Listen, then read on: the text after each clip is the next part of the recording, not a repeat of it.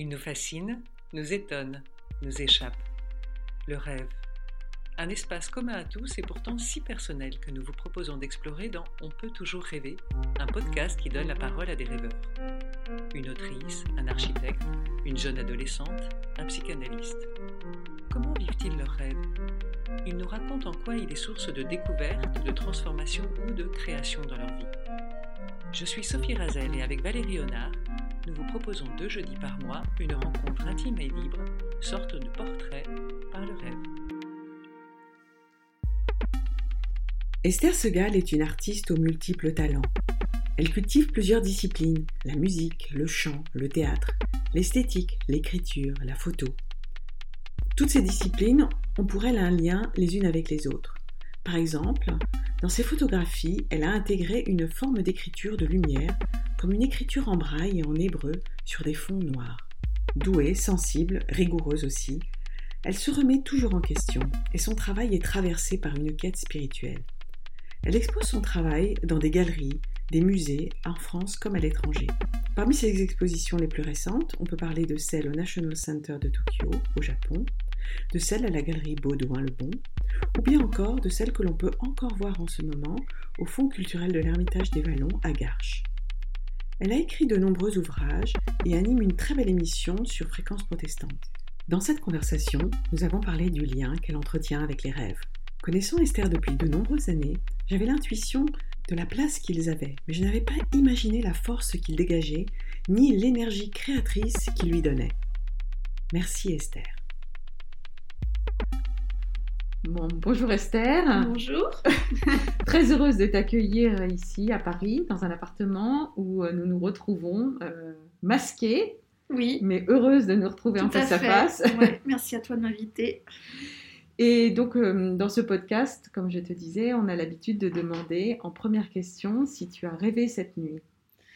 Oui. Alors, je rêve souvent. Mais je dois avoir une mémoire sélective, donc je ne me souviens pas toujours de tous mes rêves. Les rêves dont je me souviens le plus sont souvent des rêves extrêmement symboliques et qui marquent vraiment un temps donné et qui m'aident en fait à, travailler. Et puis vient en second euh, des rêves euh, parfois symboliques et puis parfois plus légers et dont j'oublie très très vite la trace dans la journée. Alors donc du coup, est-ce qu'il y aurait un rêve qui t'a particulièrement marqué et que tu aimerais raconter?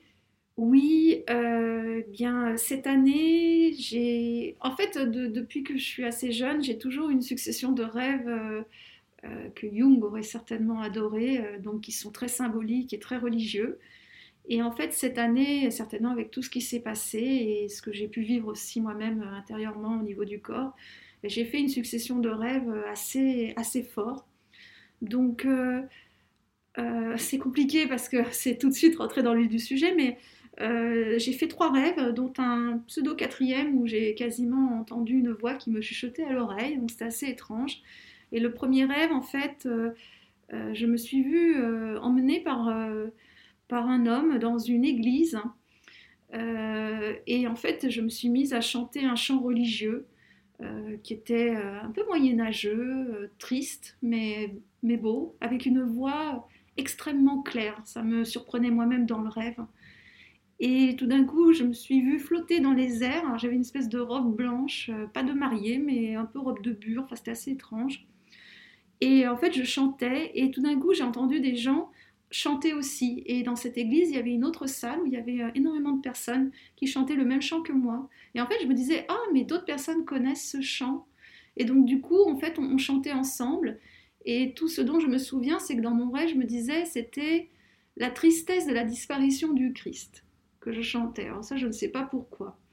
Alors il faut savoir, si je parle de ce rêve-là, c'est parce qu'en fait, j'ai un inconscient religieux euh, très chrétien. Je ne sais pas pourquoi, parce qu'à la base, je ne suis pas euh, chrétienne. Euh, d'ailleurs, je n'ai pas de religion proprement dite.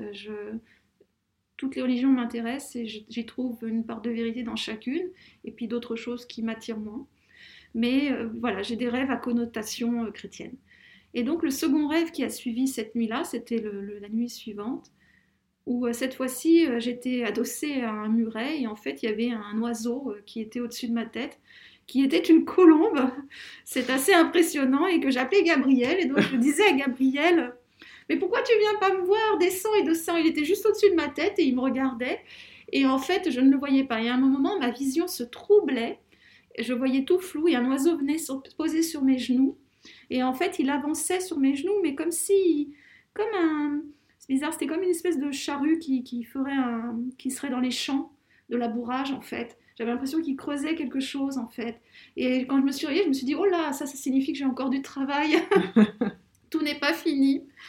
Et le dernier, euh, bah, c'était alors, euh, c'était la Vierge Marie euh, en statue, qui était de profil et qui avait sa main droite tendue et qui avait un oiseau et un enfant de la même taille dans la main. Et en fait, je regardais ça et après, je voyais la même qui était face à moi avec un, trône et qui, voilà, mais c'était une statue colorée. Elle était peinte, ça c'était étrange, statue peinte. Et donc elle me regardait et voilà. Et suite à ça, euh, je me suis réveillée et j'ai entendu euh, deux, deux, mots. Euh, on me disait la prière de l'oraison et le chantre de bois. Et du coup, ça m'a beaucoup travaillé parce que quand Ça, c'était quand tu t'es réveillée, donc tu étais dans un, un état semi-conscient. J'étais dans un état semi-conscient et euh, je suis très sensible à ce genre de sens parce que là, j'ai senti qu'il y avait des choses qui se passaient qui n'étaient pas normales. Et puis, ce qui était assez étrange, c'est que j'étais pas du tout dans un état de recherche à ce moment-là. J'étais plutôt en train de, de lutter pour, euh, pour, pour, me soigner, je dirais. Et donc, du coup, je me suis dit, ah, à la fois, peut-être qu'on me dit qu'il y a encore du travail à faire, donc euh, je ne, voilà, ce n'est pas mon heure. Et en même temps, on me mettait sur des, guidé sur des mots. Alors, la prière de l'oraison, il faut savoir qu'à la base, je ne savais pas trop ce qu'était une oraison. Donc, euh, je me suis documentée, mais encore ça, j'aurais pu, entre guillemets, le voir dans un livre par hasard et l'enregistrer inconsciemment. Mais alors, le chantre de bois, c'était le mystère. Donc, je me suis réveillée, évidemment, j'ai tout de suite regardé. Chantre, j'ai vu que c'était un oiseau. Au début, j'ai dit, ah, c'est l'oiseau des bois, donc c'est l'oiseau des forêts. Ok, d'accord. Et puis après, euh, quelqu'un m'a dit que c'était un tabouret de prière. Et puis ensuite, je me suis dit, mais chantre de bois, c'est l'oiseau de bois. Et étrangement, euh, je travaille beaucoup sur la mystique et j'ai commencé à travailler sur euh, l'oiseau de feu. Et donc j'en ai conçu que le bois étant ce qui se consume et qui donne du feu, en fait, c'était l'oiseau de feu. Voilà. Mais bon, ça c'est venu au fur et à mesure. Mais voilà, pour donner une idée des rêves qui m'ont marqué, euh, voilà, après ça, j'ai des rêves d'animaux. enfin, je dirais que je rêve beaucoup d'oiseaux, des papillons, euh, et beaucoup de choses qui sont toujours un peu, euh, un peu des fois même un peu, comment dire, pas extraterrestres, mais je vois des choses un peu, voilà, j'ai rêvé de vaisseaux spatiaux, de choses comme ça. Beaucoup de moyens de transport. D'accord. Mais alors, donc, ces rêves, ils quand tu t'es réveillé, ça t'a guidé pour faire des recherches et ensuite ça a donné quelque, ça t'a permis de créer quelque chose de nouveau. Oui. Voilà. Tu dirais que, que ce sont des mots qui t'ont permis ensuite de faire des recherches qui t'ont guidé vers une création. Oui, en fait, bah, le, le, terme, oui. Ça, ça, a été comme un guide en fait. Tout à fait, c'est ça. Bah, voilà, tu, tu, me fais rebondir. C'était le terme de guider en fait. C'est-à-dire que ces rêves, bon, j'en fais pas tout le temps, hein, heureusement mais ce sont ponctuellement, ils guident en fait mes, avancées, qui sont des avancées euh, plastiques, artistiques et d'écriture aussi. Et là, pour le coup, c'était un travail d'écriture. Et donc, du coup, bah, c'est comme des, des, clics en fait. Donc, euh, je pense qu'il y a une partie de la pensée qui mature toute seule dans son coin, mais dont j'ai pas forcément conscience et qui, à un moment, dans l'inconscient, se, se, manifeste en disant voilà, c'est là où il faut aller. Et donc, du coup, moi, je me réveille le matin comme une fleur et puis je me dis bon, bah voilà, on y va. Alors, euh, tu, as écrit euh, un très beau livre sur, euh, sur la photo et sur la notion de flou. Oui. En photo. Oui. Et j'aimerais bien qu'on fasse un parallèle justement entre cette notion de flou et le rêve. Est-ce que tes rêves sont flous? Et quand tu te réveilles, tu fais le focus sur des mots et, du coup tu, tu, en tires un sens ou, ou, autre chose? Est-ce que tu pourrais développer cette, cette notion? Alors, les rêves, euh, non, ils ne sont pas flous, au contraire, ils sont même euh, d'une très très grande netteté, euh, à tel point donc j'en ai encore même la mémoire aujourd'hui comme si c'était hier. Mais il est vrai que j'ai travaillé sur la notion du flou onirique au sens du détachement de ce qui nous entourait. Parce que l'idée dans mon travail artistique, c'était de, se détacher des référents, des illusions, de tout ce qui était immédiat, pour aller vers une espèce d'essentiel. Et cet essentiel, je l'appelais une netteté métaphysique. C'est-à-dire que pour moi, il fallait voir flou pour voir net. voilà, il y avait le flou qui laissait flou et le flou qui était net. Donc du coup, oui, quelque part, l'idée du flou dans le rêve, c'est vrai que le, via, le rêve, en fait, comme euh, à l'époque dans l'Antiquité, c'est vrai que c'était les rêves prophétiques, hein, on disait comme ça. C'est vrai que c'est une forme de passerelle avec un monde euh, d'entre-deux où finalement euh, on perd la notion de, de, ce qui nous entoure et on glisse vers un autre monde, mais qui lui est extrêmement net en fait, parce que s'il était flou, évidemment, on ne comprendrait pas et puis qu'on serait que dans la sensation visuelle.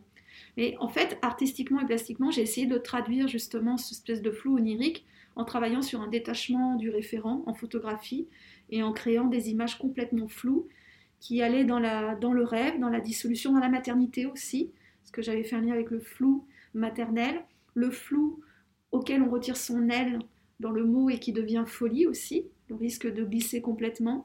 Et donc, du coup, c'est vrai que c'était une forme d'intériorisation et qui était euh, évanescente, qui ramenait à l'image d'enfance aussi, au premier, euh, à ce que l'enfant, quand il naît, voit en premier, il voit flou en fait. Au souvenir. Au souvenir aussi, en effet. En fait, ça, ça ramenait une forme de mémoire originelle, qui ramenait une forme de vérité et d'essence que j'ai traduit dans mon, dans mon processus photographique pour retourner à cette essence de la photographie, à savoir un point de lumière. Ah bah, justement, j'aimerais bien qu'on développe ça, parce que euh, effectivement, dans tes photos, donc euh, euh, c'est difficile à décrire hein, par la voix, donc on mettra des, des photos pour, pour que les, les, auditeurs puissent comprendre quel, est, quel type de travail tu fais. Mais donc, on a des photos assez floues, effectivement, où on distingue des formes, où, des, où aussi des, des, images se superposent, mm. mais aussi il y a tout un travail d'écriture mm. que tu fais et qui est en relief et qui laisse passer la lumière. Et euh, donc j'aimerais bien que tu développes ça aussi. Et c'est intéressant à mettre en parallèle avec la notion de rêve aussi, puisque dans la notion de rêve, il y a la, il y a la notion du, du, mot et de l'écriture du rêve, de ce, qu'on de ce que l'on en raconte. Mm. Et euh, je trouve qu'il y a un parallèle à mm. faire avec, euh, avec le, le, travail que tu fais sur, sur l'écriture dans la photo. Euh, alors en fait, il y a plusieurs niveaux de lecture. Il y a un niveau euh, qui euh, d'abord est assez presque radical, c'est-à-dire que la surface photographique est complètement noircie. Donc on n'est plus que sur une surface de lumière que j'appelle les lumières noires et le mur de lumière en écho à l'icône religieuse à la base, qui est constituée de plusieurs voiles successifs, dont le dernier qui est le mur de lumière au-delà duquel il y a Dieu normalement. Et donc, c'est vrai que dans ce noir, ce noir-ci, j'avais envie de créer bah, de reprendre ce point de lumière que j'avais extrait du flou photographique et de le créer moi-même pour essayer d'écrire à ma, lumière, en fait, de, faire ma propre euh, lumière. Et ensuite, euh, au fur et à mesure, euh, je suis revenue, enfin c'est ce que je fais actuellement, une espèce d'entre-deux. C'est-à-dire qu'il y a à la fois du visible qui est un peu onirique, et en même temps il y a toujours cette écriture au poinçon, en fait, qui vient marquer au dos le papier et qui fait qu'il y a un relief entre le braille et l'hébreu. Parce qu'à la base, bon, c'est compliqué. Hein. Je, joue aussi en fait sur le, langage hébraïque, c'est-à-dire que le point de lumière, c'est le point souffle dans l'âme de la lettre en hébreu, mais qui est aussi le versant iconoclaste dans la photographie, donc qui n'est plus relié à l'image. Et donc en fait, c'est aussi la langue des aveugles. Donc du coup, je fais un jeu entre tout ça. Pas bref. Et donc en fait, l'idée de cette écriture de lumière qui vient se mélanger à l'image, en fait, c'est redonner une netteté, c'est-à-dire que ce point, en fait, redéfinit l'image qui était floue. Et d'ailleurs, il y a une série qui s'appelle Flounet, euh, qui est comme ça en fait. C'est-à-dire qu'il y a des images floues qui redeviennent nettes par l'écriture de lumière. Et alors, paradoxalement, il y a des fois des images nettes qui deviennent floues par l'écriture de lumière. En fait, il y a une espèce de réversibilité des perceptions qui crée un, bah, une espèce d'entre-deux mondes et en même temps de, de réunion en fait de, de, plusieurs perceptions. Et pour revenir au rêve que tu racontais tout à l'heure, oui. En fait, ça me fait ce même effet, c'est-à-dire qu'il y a l'histoire de ton rêve qui, mm. bon, qui était quand même assez précis, mais bon, on a une espèce de scène qui peut paraître un peu floue et assez lointaine. Oui. Et tu arrives le matin avec des mots mm. qui sont des mots écrits dans ta tête, oui. presque poinçonnés dans ta tête. Ah oui, oui. Et, euh, et, tu en sors quelque chose. Et donc, euh, ce que tu racontes de tes photos, ça me, ça vraiment, ça me fait penser au récit de ton rêve. Bah, il y a un processus de, un peu révélateur, comme dans l'écriture de rêve, en fait. C'est vrai que c'est, euh, ça remonte comme ça, et puis ça se, voilà, c'est, en fait, ça se, ça se donne, euh, voilà, ça jaillit, en fait. Hein. c'est vraiment, en fait, c'est vraiment de l'apparition. C'est, c'est incontrôlable. Hein. C'est, voilà. Après, euh, des fois, ça ne veut pas forcément dire quelque chose, ou en tout cas, c'est tellement lié Parce qu'il y a des rêves où c'est lié au quotidien et lié à ce qu'on a pu discuter, donc des fois il y a un mélange qui se crée et ça, bon, étrangement, c'est balayé. Et puis il y a ces rêves-là qui, sont, qui viennent pointer, en fait, comme l'écriture de lumière, en effet, qui viennent pointer le, le, monde et puis euh, bah, c'est là, il faut faire avec. Mais donc tu as, tu as fait un travail d'analyse de tes rêves? Alors, euh, non, parce que je pense que si j'avais dû faire un travail de, mes rêves, alors déjà j'aurais aimé euh, le faire avec Jung, quand je l'ai découvert à l'université, qui était assez extraordinaire et dont je me suis sentie très proche parce qu'il avait justement parlé beaucoup de ces, de ces cas de personnes qui faisaient des rêves euh, liés à la mythologie en fait, enfin qui reprenaient les archétypes. Donc il aurait fallu quelqu'un qui... Voilà, il aurait fallu travailler sur les archétypes. Et j'ai pas osé, parce qu'il faut savoir que tous ces rêves qui ont ponctué ma vie jusqu'à maintenant, bah, c'était un peu comme des signaux en fait, c'était des clignotements dont j'avais pas forcément, euh, c'est pas que j'en avais pas conscience, mais je me disais oh là là j'ai rêvé ça et puis après je le rangeais dans un tiroir de ma mémoire, je savais que c'était là, mais je continuais ma vie. Et seulement aujourd'hui, avec le recul entre mon travail artistique qui a quand même plus de 25 ans et puis ben, les écrits que je fais actuellement, je commence à me dire bon, il est temps maintenant d'y revenir. C'est-à-dire que ça, j'ai un ami qui m'a dit il faudrait que tu les mettes sur papier tous ces rêves que tu as fait depuis le début. Mais tu te laisses, tu te souviens de tout ça? Ah oui, je me souviens. Ah oui, c'est terrible. C'est comme si, en fait, c'est comme si je m'étais réveillée le matin. Je les revois toujours. Puis les premiers rêves ont commencé, j'avais 14 ans. C'était un rêve d'église. Euh, j'étais dans une église et il y avait des chaises d'église partout, vides. Et en fait, j'étais au milieu de cette église. Et j'ai toujours, au moment où je te parle, j'ai toujours l'image. Je vois toujours ces chaises et je vois toujours cette église de la même manière. Alors c'est comme ça que tout a commencé. Et après, il y a une espèce d'enchaînement de rêves euh, assez incroyable, même très beau, hein, que je confiais à ma mère à l'époque, mais qui n'indisaient dans rien du tout, parce que j'étais une ado. Hein. Après, j'avais 16, 17 ans, 19 ans. J'ai commencé vraiment à, intellectualiser, en fait, euh, par rapport à ma création artistique. Et puis avec les livres, et puis au fur et à mesure, bon, euh, voilà, je me suis dit, ah tiens, là, ça, ça me fait penser à ça. Et là encore aujourd'hui, je travaille en ce moment sur un, nouveau, thème. Et en fait, un des rêves que j'avais fait, peut-être, euh, je te dis ça, je devais avoir 19 ans, aujourd'hui prend tout son sens. Sauf que euh, j'ai plus 19 ans. Mais c'est incroyable parce que je me dis, mais ce rêve, en fait, que j'ai fait, ben, voilà pourquoi il était là.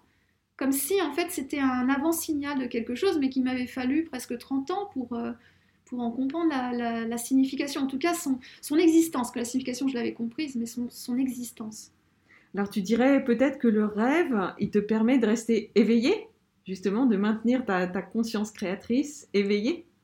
Le fait que tu t'en souviennes, qu'il soit là et que du tout, il se représente à toi aujourd'hui, alors que tu, l'as rêvé il y a bah, oui, je pense que c'est une forme d'éveil au sens de, de, se dire que euh, ce qu'on fait, c'est ce qui est juste en fait. Parce qu'en fait, je me dis, ah bah si 30 ans plus tard, ce que j'ai vu dans mon rêve finalement arrive dans ma réflexion, c'est que voilà, c'est que ça devait être là et c'est que, c'est que je suis là où je dois être. Oui, donc tu as, une très très bonne mémoire parce que si tous tes rêves sont dans ta tête quelque part depuis toutes ces années et qui se représentent à toi. Euh... Ouais, mais ils sont, ils, sont mm. très, euh, ils sont très puissants. Enfin, c'est vraiment des rêves. Euh, euh, on ne peut pas les oublier comme ça. Il y en a beaucoup que j'ai oubliés. Hein. Je veux dire, à une époque, je rêvais pratiquement toutes les nuits. Aujourd'hui, j'ai moins cet entraînement-là, mais à tel point que des fois, je, quand le rêve me plaisait pas, je le refaisais. C'est-à-dire que dans mon rêve, je me disais, ça me plaît pas la fin, donc je me refaisais le rêve, et je refaisais l'histoire du rêve, et je re-rêvais jusqu'à ce que j'ai trouvé la fin qui correspondait à ce que je voulais dans mon rêve. Et des fois, je rêvais 6-7 fois dans la nuit. J'avais, euh, c'était, euh, voilà, j'ai le cerveau qui était complètement, donc je crois que je pense que ça, déconnectait jamais. Aujourd'hui, c'est moins, euh, c'est moins présent. J'ai plus une forme de sérénité, je dirais, par rapport à ça. Mais par contre, les rêves vraiment les plus forts, ceux-là, ils sont marqués à vie. Alors, de ce que tu nous racontes là depuis tout à l'heure, on a vraiment l'impression que les rêves qui t'ont marqué sont des rêves religieux. Oui. Donc, euh, est-ce que tu dirais que le rêve est une révélation? Oui, je pense que. Euh, enfin, après, je sais pas, ça dépend de, chacun, de son, son, vécu, mais je pense que oui, c'est une forme de révélation. Alors, je ne sais pas si c'est une réminiscence ou si c'est quelque chose qui serait euh, dans le corps, parce que ça pourrait peut-être faire Enfin, moi, je suis persuadée qu'on a une mémoire aussi génétique et qu'on est parcouru par des, voilà, par des, choses de famille. Et du côté de mon père, il y avait des, personnes qui étaient liées à la religion. Mais c'est vrai qu'il y a quelque chose qui est, qui est là. Et oui, c'est une forme de révélation. Et je pense même que c'est. Oui, dans un autre temps, ça aurait été presque des visions. Euh, voilà, des, voilà c'est impressionnant. Et en fait, ce qui était le plus impressionnant quand j'étais jeune, c'était surtout de rêver des symboles qui existent, mais que je ne connaissais pas. C'est-à-dire que je rêvais des trucs que je n'avais jamais vus, jamais lus. Euh, par exemple, pour te donner un exemple, j'avais rêvé une fois d'un nuage qui se transformait en dragon asiatique et il sortait sa langue pour appeler le soleil. Et en fait, dans mon rêve, euh, c'est le début, je voyais ça et je voyais quelque chose que je n'aurais pas dû voir. Et euh, ne serait-ce que ce symbole-là, j'avais découvert par la suite qu'en fait, ça signifiait l'éclipse. Comment j'avais pu sortir ça? Je n'avais pas du tout de référent. J'étais, j'étais jeune, euh, enfin vraiment, j'étais. Et donc, tu as fait, en, te réveillant, tu t'es dit, je vais chercher ce que c'est comme signification. Ah oui, par contre, euh, oui, à chaque fois que, même avec mon. Même par rapport à mon âge, hein, parce qu'on, bon, voilà, j'étais, j'étais pas une chercheuse hein, à la base, hein, j'étais plus avec les mains, je travaille beaucoup avec les mains. Et ben finalement, je me disais, mais oh là là, mais euh, c'était, c'était étrange de rêver ça. Donc évidemment, ça m'interpellait je me disais, si c'est là, c'est que j'ai vu quelque chose et tout ça. Mais après, je passais à autre chose, hein, je continuais ma vie. Ça a commencé vraiment à s'installer euh, vers mes 21 ans, où par mon travail artistique, bah, je suis petit à petit euh, arrivée à retravailler dans le religieux. Et en fait, j'ai appris, j'ai appris, j'ai appris, et puis, euh, puis voilà, puis bon, après ça s'est pu arrêter. Donc du coup, tu as, été, as cherché ces correspondances. Mais est-ce que tu as parlé avec des religieux de tes rêves? Euh, ça m'est arrivé une fois, euh, mais dans une librairie avec une, religieuse. Parce que euh, quand j'étais jeune, je m'étais à un moment demandé si je devais rentrer en couvent. Dans... voilà. Puis finalement, je me suis dit non. Je parlais beaucoup à ma mère aussi des ermites. C'était quelque chose qui me travaillait. Et oui, j'avais parlé avec cette femme qui m'avait dit à l'époque cette chose étrange que je ne pourrais pas je ne pourrais pas reculer face à un destin euh, toute ma vie. Après, je pense qu'avec le recul, elle disait surtout ça par rapport au fait que peut-être qu'elle voyait en moi une, future euh, sœur ou quelque chose et que à un moment, il faudrait que j'embrasse l'ordre et que voilà et que je pourrais pas reculer de, mon destin et tout ça. mais bon, je reste persuadée que ça n'est pas voilà, c'est pas le chemin que, que je dois suivre. Mais oui, oui, j'en ai parlé des fois, mais c'est très difficile parce que parler à un religieux, c'est que vous rentrez avec des personnes qui savent en fait. Et quand vous parlez de ça, ben vous, vous dites, vous dites quelque chose d'important à quelqu'un qui, qui, sait, et, ça, ça engage une très grande responsabilité. C'est donc, et puis voilà, après je me suis dit souvent, il faut que je garde pour moi. Mais, mais bon, aujourd'hui, peut-être que j'écrirai ces fameux rêves euh, quand j'aurai fini tout ce que j'ai commencé. Je, voilà, peut-être que je les écrirai pour faire le point final. Ah, est-ce que tu écris Tu es musicienne? Oui, j'ai été. Tu as été musicienne, mm. tu as joué du violon, oui. c'est ça mm. Tu as chanté aussi ou pas Oui. Alors peut-être dans ton rêve de chant, c'était lié à, Tu chantes encore? Non, non, c'était mon non, c'est mon grand regret. Et oui, je, enfin, je faisais des chorales et tout ça, et j'aurais bien aimé faire du chant euh, d'opéra. Et euh, parce que la musique, c'est vrai que ça, ça, a beaucoup accompagné ma vie au début, mais après, euh, non.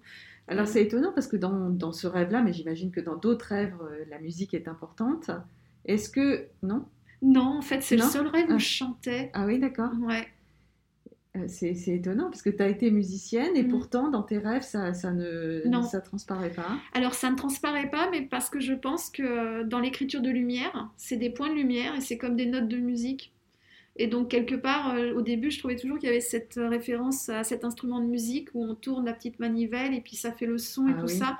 Et j'ai pensé à un moment que c'était cette forme de souffle, en fait, euh, avec cette note dont je ne connaissais pas forcément la tonalité. Donc, je pense que ça a dû m'accompagner, en tout cas visuellement, euh, tout le temps. Ouais, c'est mm. une note qui, te, qui, perce en fait. Oui, qui perce, ouais, ouais, ouais. Mais j'ai même travaillé à l'aiguille aussi, il y a des fois où je, je, perçais les surfaces et puis je laissais passer la lumière du jour au travers. Et j'étais arrivée à une espèce de concept de, photographie euh, vraiment minimaliste, en fait, chercher les, la limite de la photo. Alors, en ce moment, tu, tu exposes euh, au, à l'Ermitage des Vallons à Garches. Oui. Et euh, une des photos est un Christ ailé. Est-ce que tu aimerais parler de cette photo et la mettre peut-être? Est-ce que tu l'as rêvé Qu'est-ce que Alors non, je ne l'ai pas rêvé. Ça aurait été extraordinaire de, de rêver ce Christ ailé. En fait, euh, bah, juste avant le confinement, euh, je, marchais à pied et en fait, je suis passée par une galerie euh, d'art primitif où il y avait un Christ qui était exposé. Et j'ai eu un coup de foudre. Je suis revenue X fois dans cette galerie qui était perpétuellement fermée. J'ai fini par y aller, elle était ouverte. J'ai vu ce Christ et j'ai demandé la permission de le photographier. Et j'ai eu la chance de, de l'avoir parce qu'il y avait un artiste qui était passé avant qui voulait aussi faire quelque chose avec et le galériste avait dit non. Et donc du coup, j'ai su l'histoire de ce Christ qui datait du XVIIe siècle, euh, dans un magnifique bois, avec une espèce de nid de guêpe dans le, dans le cerveau derrière, quand on allait derrière. Ça me faisait penser à la belle histoire de Claude Lelouch. Je ne sais pas si tu, tu connais, en fait c'est un film qui dure 4 heures, et c'est sur les vies antérieures, en fait. Et les gens revivent dans ce siècle une vie qu'ils ont vécue avant. L'un est devenu euh, antiquaire, et il vend le Christ qu'il a lui-même sculpté il y, a des, il y a des siècles. Et donc du coup, ça m'a fait penser à ça. Et euh, ce Christ, en fait, n'était pas à vendre. Et il l'avait juste ramené de chez lui. Et du coup, j'ai eu la permission de photographier et j'y ai vu des ailes. En fait, il n'avait pas de bras. Du coup, j'ai vu des ailes. Et je me suis dit, ah, mais oui, euh, c'est vrai que la figure christique en soi, c'est une figure de, passion et de souffrance. Mais finalement, en même temps, euh, le message du Christ, en tout cas dans le christianisme, c'est aussi la résurrection et c'est le salut. Donc, quelque part, il devrait être plus libre que ça. Et donc, du coup, bah, je suis allée chercher des ailes. J'ai trouvé des ailes d'un aigle qui n'existe plus. Euh, à la galerie de l'évolution. Et donc, du coup, c'est né comme ça. Et il a un côté très totémique. Et je l'aime beaucoup parce qu'il est, à la fois, il flotte, en même temps, il est là, en même temps, il, il ne dévoie pas le message, entre guillemets, christique. Et puis, euh, et puis, il est angélique. Et puis, c'est pas un angélique kitsch. Et puis, il fait lien à la terre aussi. Et à côté de ce Christ, il y a un cœur aussi. Je ne sais pas si euh, tu as pu voir un cœur de terre. J'ai pas vu la photo en vrai encore, parce que malheureusement, je n'ai pas pu aller voir l'expo. Oui. J'espère pouvoir y aller très vite. Bah oui, oui on, ira ensemble si, si, tu veux. En fait, il y a un cœur de terre. Et alors, ce cœur de terre, par exemple, je l'ai trouvé à la fin du confinement. Par terre, en sortant. Euh, voilà, c'était euh, c'était en mai. Euh, et, je l'ai ramassé. Je suis, passée, je suis plusieurs jours devant et puis je me suis dit, il faut que je le ramasse. Et j'en ai fait une photo. Il est tel quel. On a vraiment l'impression qu'il y a la horte, il y a tout. Et donc, du coup, voilà. Donc, je me suis dit, il y a ce Christ ailé euh, totémique euh, lié à l'arbre. Et de l'autre côté, il y a ce cœur de terre. Et j'y ai vu une espèce de, bah, de message. Et je me suis dit, voilà, je vais le représenter. Et, et, il m'accompagne d'ailleurs. C'est la seule pièce que je n'expose jamais de mes travaux à la maison. J'ai du mal à, à, regarder ce que je fais. Enfin, ça me paraît toujours étrange. Et c'est la seule pièce qui est au-dessus de mon, bureau avec ah lequel je travaille. Oui. J'ai un grand Christ, alors je me dis des fois je suis, je suis folle, mais euh, euh, voilà, mais il, il, est auprès de moi. C'est bien. Donc euh, quand on lit certains textes critiques sur ton travail, il, qualifie, il, le qualifie d'onirique. Qu'est-ce que tu qu'est-ce que tu en dis? Est-ce que tu aimes ce terme ou pas? Alors, onirique, oui et non. Onirique, oui, dans le principe de, de, forme un peu visionnaire, oui.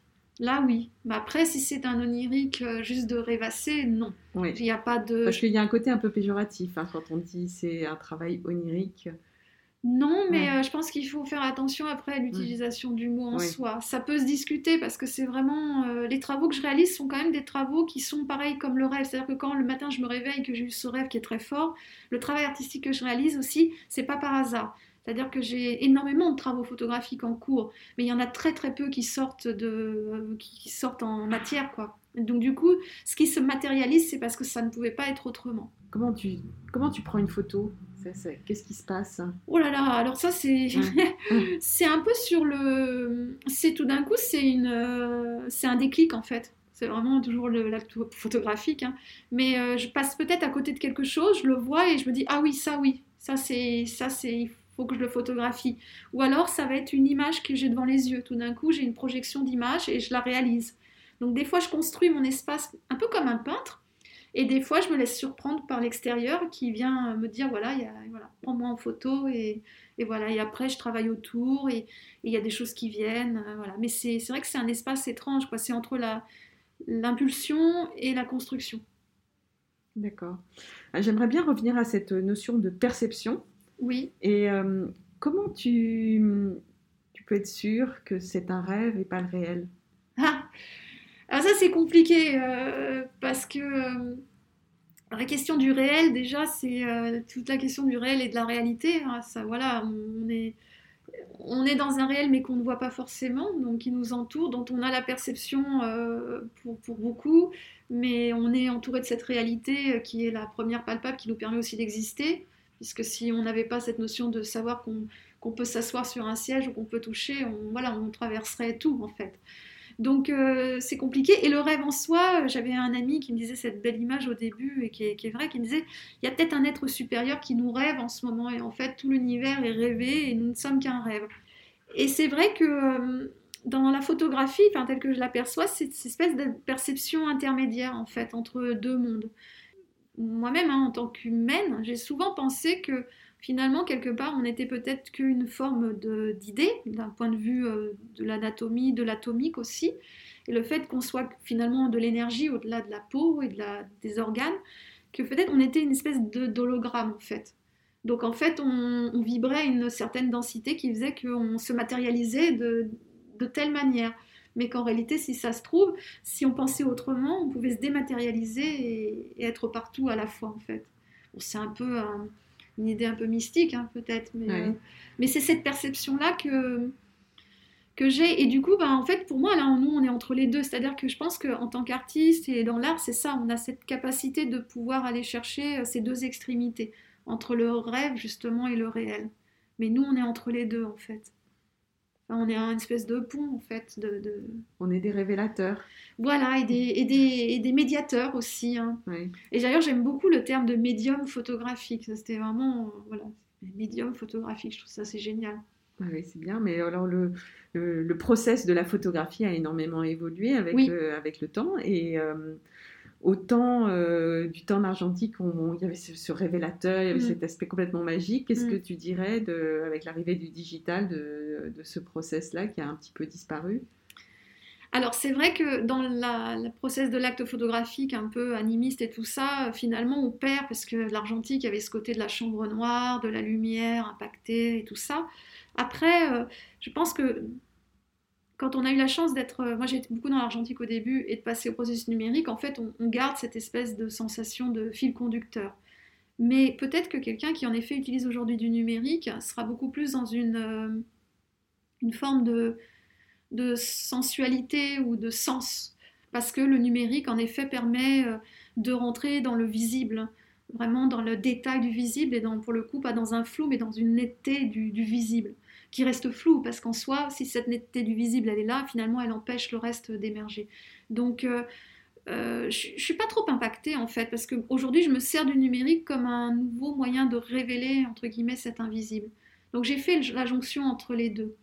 Donc, euh, voilà, ça, ça semble cohérent. Mais oui, je pense que la question se pose, en effet, bah, de l'informatisation, mais qui est une forme de dématérialisation, et de oui, c'est l'ordinateur en fait qui, qui, travaille pour nous à un moment. Euh, est-ce qu'il y aurait un auteur qui, pour toi, à part Jung, qui. qui, qui si tu veux parler Jung, on peut parler de Jung. Mais, mais euh, qui, pour toi, parle très bien des rêves ou les évoque très bien ou, euh, Oh, ben il y en a plein Il y en a plein Il y, en a, y, en a, y en a deux que j'aimerais citer presque, parce que je pense qu'ils sont assez complémentaires. C'est ben, il y a Gaston Bachelard qui est, euh, qui est fabuleux, qui est un homme euh, oh, qui a une, Alors, c'est extraordinaire parce qu'il a cette poésie, cette plume et cette intelligence, qui est rare dans les auteurs. Souvent, il y a l'esprit, mais des fois, il n'y a pas la plume. Et des fois, c'est l'inverse. Et, donc, il est, pour moi, il est extraordinaire. C'est un, voilà, il a, il, a, il a pris les éléments, il a créé cette alchimie euh, qui, qui, traverse le temps et que, que, tout le monde a en référence dans, voilà, dans sa tête. Enfin, la flamme d'une chandelle, enfin, c'est c'est magique en fait. Pour moi, c'est une forme de presque un mystique moderne en fait, parce qu'il nous emporte dans son monde. Et le deuxième auteur, c'est euh, Edmond Jabès, hein, euh, qui lui, alors on est plus dans le roman, mais euh, qui est qui raconte cette histoire. Alors c'est complètement abstrait, c'est des un peu, c'est un peu comme Sioran en fait, c'est une espèce de parabole avec l'histoire du point. Alors il est beaucoup dans le judaïsme mais il, parle du point de lumière, du point qui crie, enfermé dans la main et tout ça. Et en fait, on se demande des fois d'où il sort ça. C'est comme des, pareil, des flashs, des rêves. Il vous, il vous dit des vérités et ça vous transperce en fait. Et alors les histoires, c'est alors c'est deux enfants qui sont à la recherche d'un livre en fait, du livre. Mais en fait, vous vous perdez. Hein. Il y a des rabbins qui apparaissent, qui, qui, sortent des grandes paraboles et tout ça.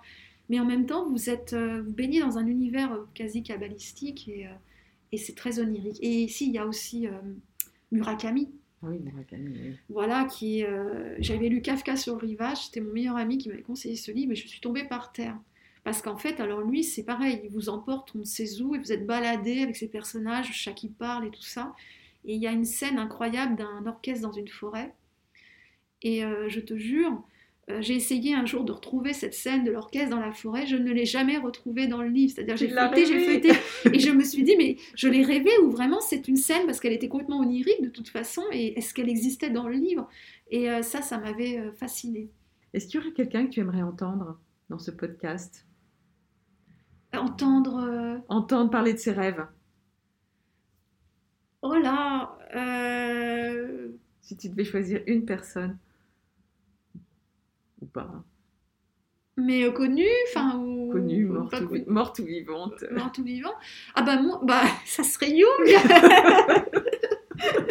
je serais, je serais très curieuse de, de voilà, de, de, ouais, de, l'entendre. Mais j'ai pas lu toutes ses œuvres. Je pense qu'il a dû, euh, il a dû en parler à un moment. Je pense qu'il avait écrit son autobiographie. Euh, je l'ai pas lu celui-ci. Mais oui, j'aimerais bien. Hein. Bon, mais écoute Esther, je te remercie beaucoup bah, de t'être prêtée à ce jeu, de parler de toi, de tes rêves, de ton travail. Et on mettra en référence évidemment l'exposition que tu fais actuellement, et puis tout ce que tu as écrit, et, euh, aussi là où on peut t'entendre, parce que tu animes aussi des, émissions de radio. Ben, merci beaucoup. En tout cas, c'était un, un plaisir. Et puis, euh, puis voilà. À très bientôt. À très bientôt. Voilà, cet entretien est terminé. Il aurait pu durer encore, car Esther est intarissable et passionnante. Son témoignage, très personnel et intime, qu'elle a accepté de nous livrer, m'a beaucoup touché et apporte une nouvelle dimension à ces photos que je vous invite à regarder. Vous pouvez les voir à nouveau en présentiel au Fonds culturel de l'Ermitage des Vallons à Garches et sur rendez-vous.